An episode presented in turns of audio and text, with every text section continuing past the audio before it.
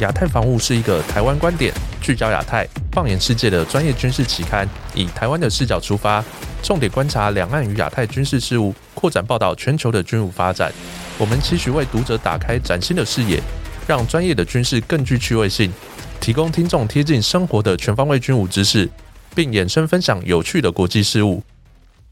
本集是我们亚太防务 Podcast 的 EP 十九，我是云中。我们在这一集邀请到亚太防务杂志的总编辑郑金武老师，与我们一起对谈整个军事国际议题。总编辑你好，大家好，我是郑启文。哦，一开始我们先看到几则新闻。那我们看到南韩军方二十四号表示，呃，一艘北韩商船在当天的凌晨向南越过北方的界限。那当下南韩军方也开枪驱离并广播示警。随后，北韩军方也指控南韩的战舰越舰，并且发射多达了十枚的火炮来警告驱离。那么，值得注意的是，有一些分析指出，北韩商船在中国二十大的会议闭幕隔日来越界，并且针对南韩的防卫发射炮弹来回击，很有可能是挑衅意味相当浓厚。那么，结合在从九月以来，北韩金正恩政权已经多次而且非常拼命的进行导弹试射，甚至于。一些相关报道也提到，他不断的在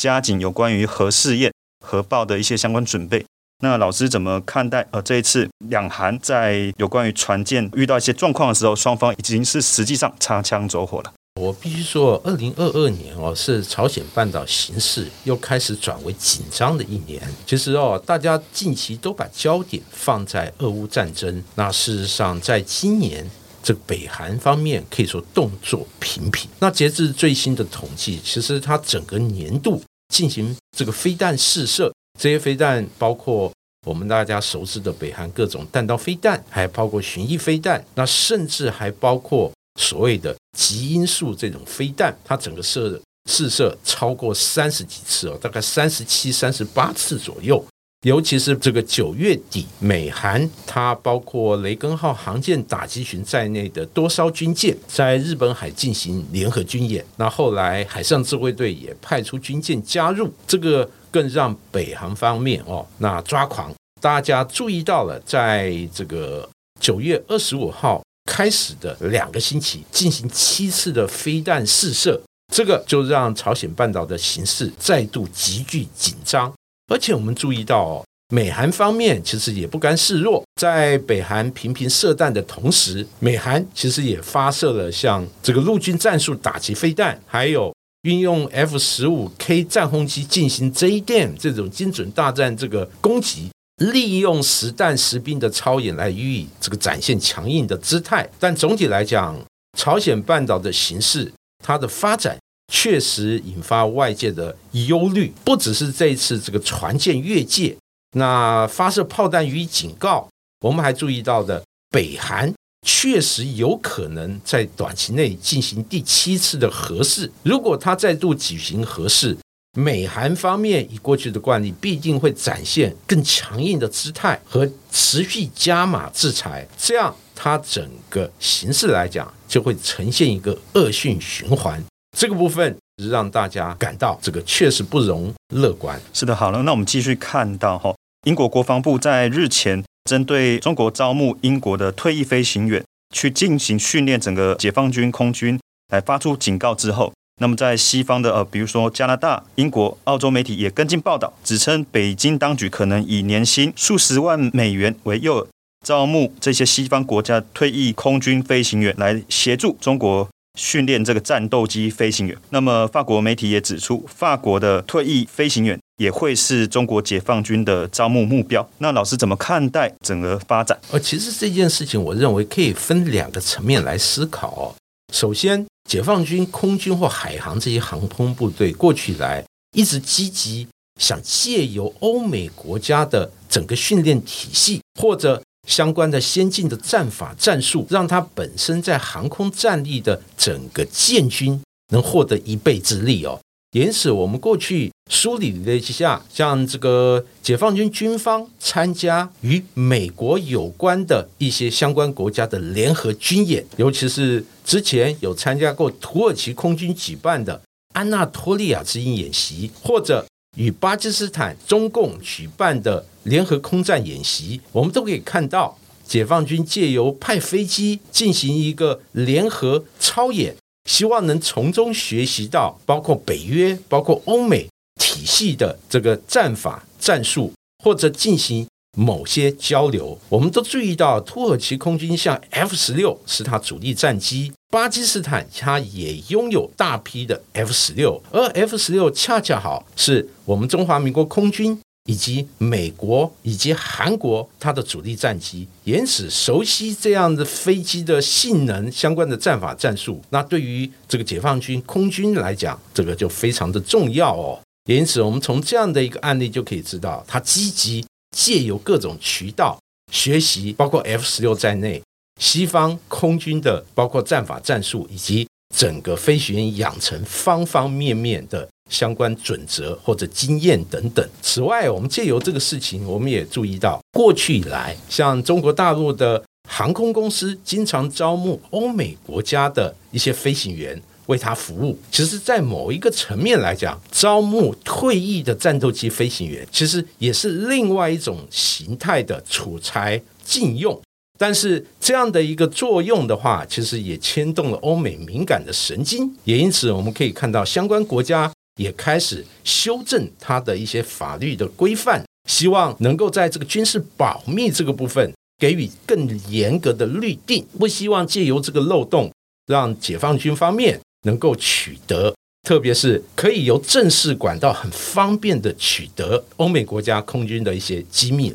是的，那我们继续看到下一则新闻。鉴于中国在日本西南诸岛以及在台湾周边持续扩大整个。海空军的军事活动，那么美日政府决定在日本的鹿儿岛的日本海上自卫队的陆屋基地去部署八架美军的 MQ 九死神无人侦察机。那也在本月的二十三号举行部队的成立仪式。那么根据报道，这是美军首都在日本自卫队基地来部署无人侦察机的部队。那预定就会在这个月展开运作。刚提到引进的是八架的 MQ 九死神无人侦察机，部署的时间为期大概会在一年。那么目的非常明显，就是要加强对中国的警戒的监控。MQ 九死神无人侦察机是具备长滞空时程与一万公尺以上高海拔监视能力的无人机。请教老师，那老师怎么会看待美日联手部署无人侦察机？哦，我认为这是美日加强它这个整个军事能力或者军事协作。它其中一个环节，尤其是这次 MQ 九是一种兼具察打一体能力的这个无人机哦。那过去在反恐战争里面，它的表现是受到美军的高度好评的。但是我必须讲，这个 MQ 九只是美军整个无人体系在印太地区增加它的部署的一个环节。美军的这次部署很有意思哦，这 MQ 九部署在这个鹿儿岛。那其实这并非美国无人机部队首次进驻日本以及日本周边。过去来，我们收集相关讯息，其实已经可以发现，这个美国空军的更高等级的全球鹰无人机，过去早已进驻日本的基地哦。那此外，我们再把整个地理线往关岛方面去关注，关岛的安德森基地。其实也部署有海神无人侦察机，哎，这个海神其实就是全球鹰的一种海上侦察版本。不管是全球鹰或海神，那它的滞空时间，还有侦察和整个广域的搜索能力，事实上都超过 MQ 九哦，可以说美国最高级别的战略型侦察机。我们从全球鹰、海神乃至于最近开始部署的 MQ 九，我们可以看到美国积极加强在印太地区的整个广域的侦察能力，那辅助它目前的有人机的各种侦察载具，来实现对于印太广大海空域的那二十四小时这个全时无缝接轨的侦察能力。我想美国军方哦，它为什么能力这么强，具备全球的？整个执行任务的能力，除了我们知道美国部署在太空各种卫星以外，其实它的侦察体系确实是另外一个非常重要的一个兵力增强器的一个环节。这个部分我们必须要更高的视角来关注美国军方它相关这些侦察体系的部署和强化的相关的措施。这个部分那确实值得后续持续观察。但我也认为，美国未来势必会把更多的无人机体系部署在印太，不止我们今天讲到的无人机，甚至无人艇、水面的船艇，比如像这个海猎号无人侦察艇，还有无人的水下探测器。广义来讲，这些都属于美军无人侦察体系或载具的一个环节。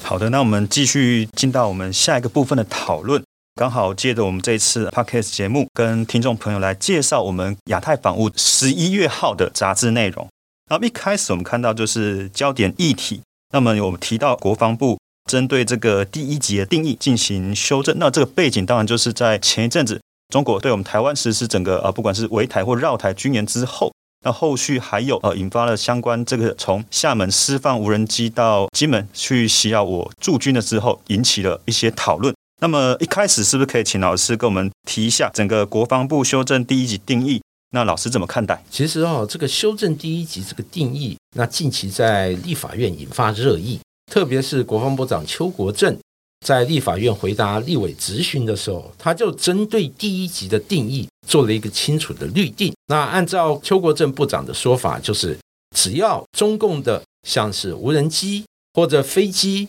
或者船艇。进入我们的领空领海，这已经就符合第一级的定义哦。这个与原来大家所认为的可能炮弹、飞弹进入我们领空领海或者攻击我们才算第一级，这有了比较大的改变。当然，此说一出哦，引发新闻界的热议，在网络上也引发多所探讨。但总体来讲，我认为这样的第一级定义，就目前两岸的状况来讲，其实是符合实况的哦。毕竟我们有看到，今年从这个八月开始的这个解放军对台的一个军演以后，那解放军的基建，尤其是包括无人机，频频穿越这个所谓的台湾海峡中线，或者进入我们这个防控识别区。尤其是无人机之前在金门岛周边空域的袭扰，啊，确实是让大家非常非常的关注。而有意思的是，是这个所谓的第一级，其实它的整个。到目前所谓的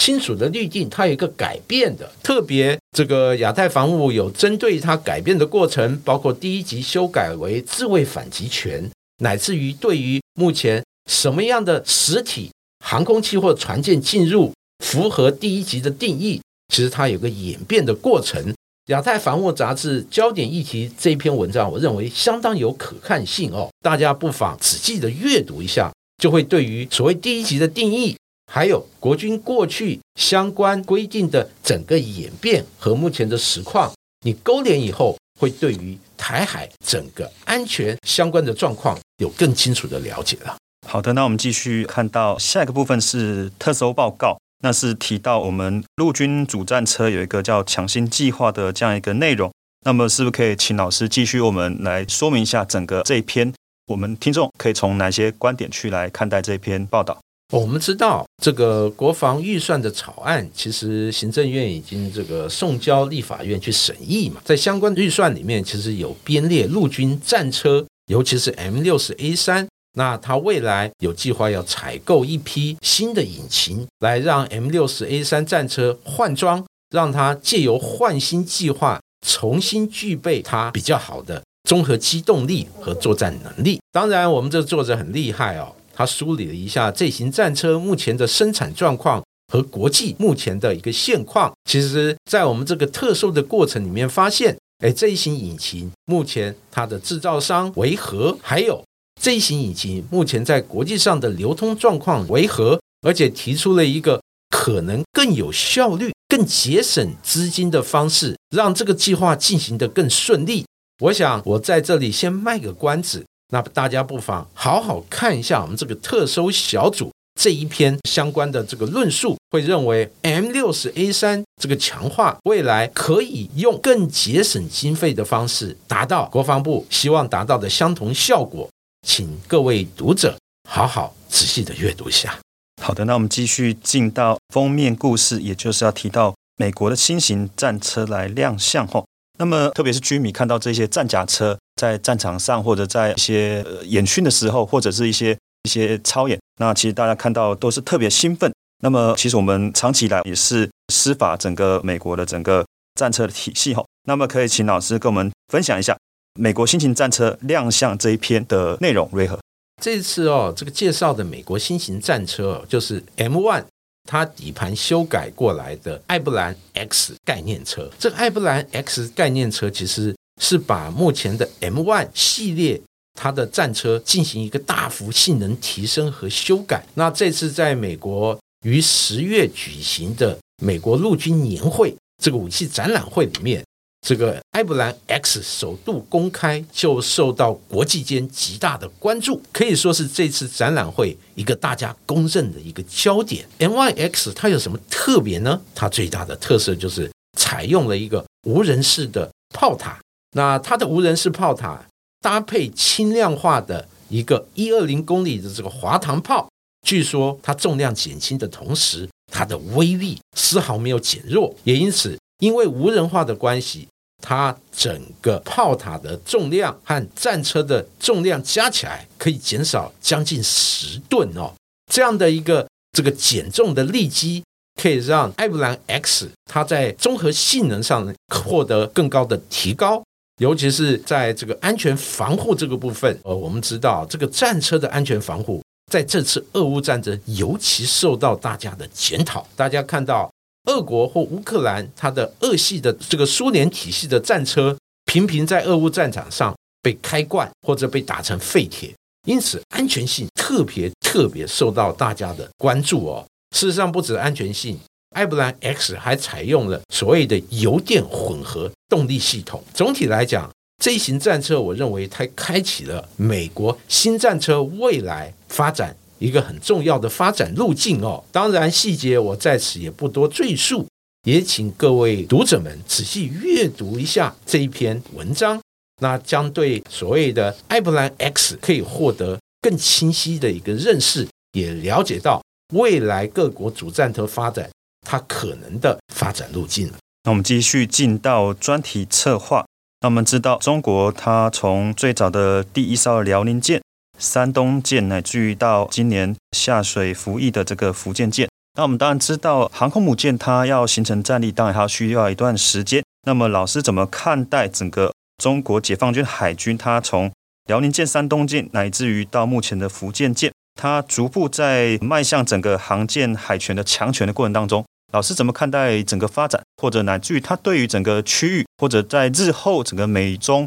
可能在它更更加在竞逐的时候？老师怎么看待中国解放军它的航舰在里面扮演的角色？这个航空母舰是解放军海军在过去这个十几年来一个发展的一个热点哦，尤其是我们有注意到，从辽宁、山东到福建，哇，它整个发展路径确实带给大家这个不少的一个惊奇和震撼哦，尤其是这个我们都非常清楚。辽宁舰是由从乌克兰采购的瓦良格号改装而来，然后山东舰又是按照瓦良格或者辽宁舰为基础，那自己建造的航空母舰。那再进阶到福建舰，这个就是完全由大陆造船业按照美式的航空母舰大概设计的一个样貌进行一个国产插化的一个尝试，尤其它还配备所谓的。电池弹射器和拦阻系统哦，因此我从这样的概述以后，大家就知道中国大陆发展航空母舰，哇，它是投入了大量大量的人力和物力。我们这次在专题策划里面，就重新完整的梳理了一下，那中共航空母舰它整个发展，以及和美国、英国、法国航空母舰它的差异为何，也在里面做重点的点评。此外，那还前瞻了未来。在中共航空舰，它可能建造的数量、发展的未来方向，还有整个航舰编队，或者称之为像美国海军的航舰打击群，它舰艇的编程，甚至舰载机的类型和载机的数量，那本文作者在这个篇文章里面都有完整的梳理。我认为看过这篇文章以后，大家对于中共航空母舰它的过去。现在以及可能的未来将获得更完整的一个全新的认识。那这篇文章值得大家好好的阅读。是的，在我们亚太防务十一月号，其实还有非常非常多精彩而且精辟的内容，也欢迎听众朋友、读者有机会的话可以来参阅我们十一月号的杂志。那么这一集的节目我们就进行到这边。也感谢我们总编辑郑继文老师为我们带来如此精彩的分享，相信各位听众朋友的收获一定非常的多。也欢迎大家到我们 Apple Podcast 给予我们五星好评，或是脸书来留言分享。我们期待下一集跟大家见面，拜拜，大家再见。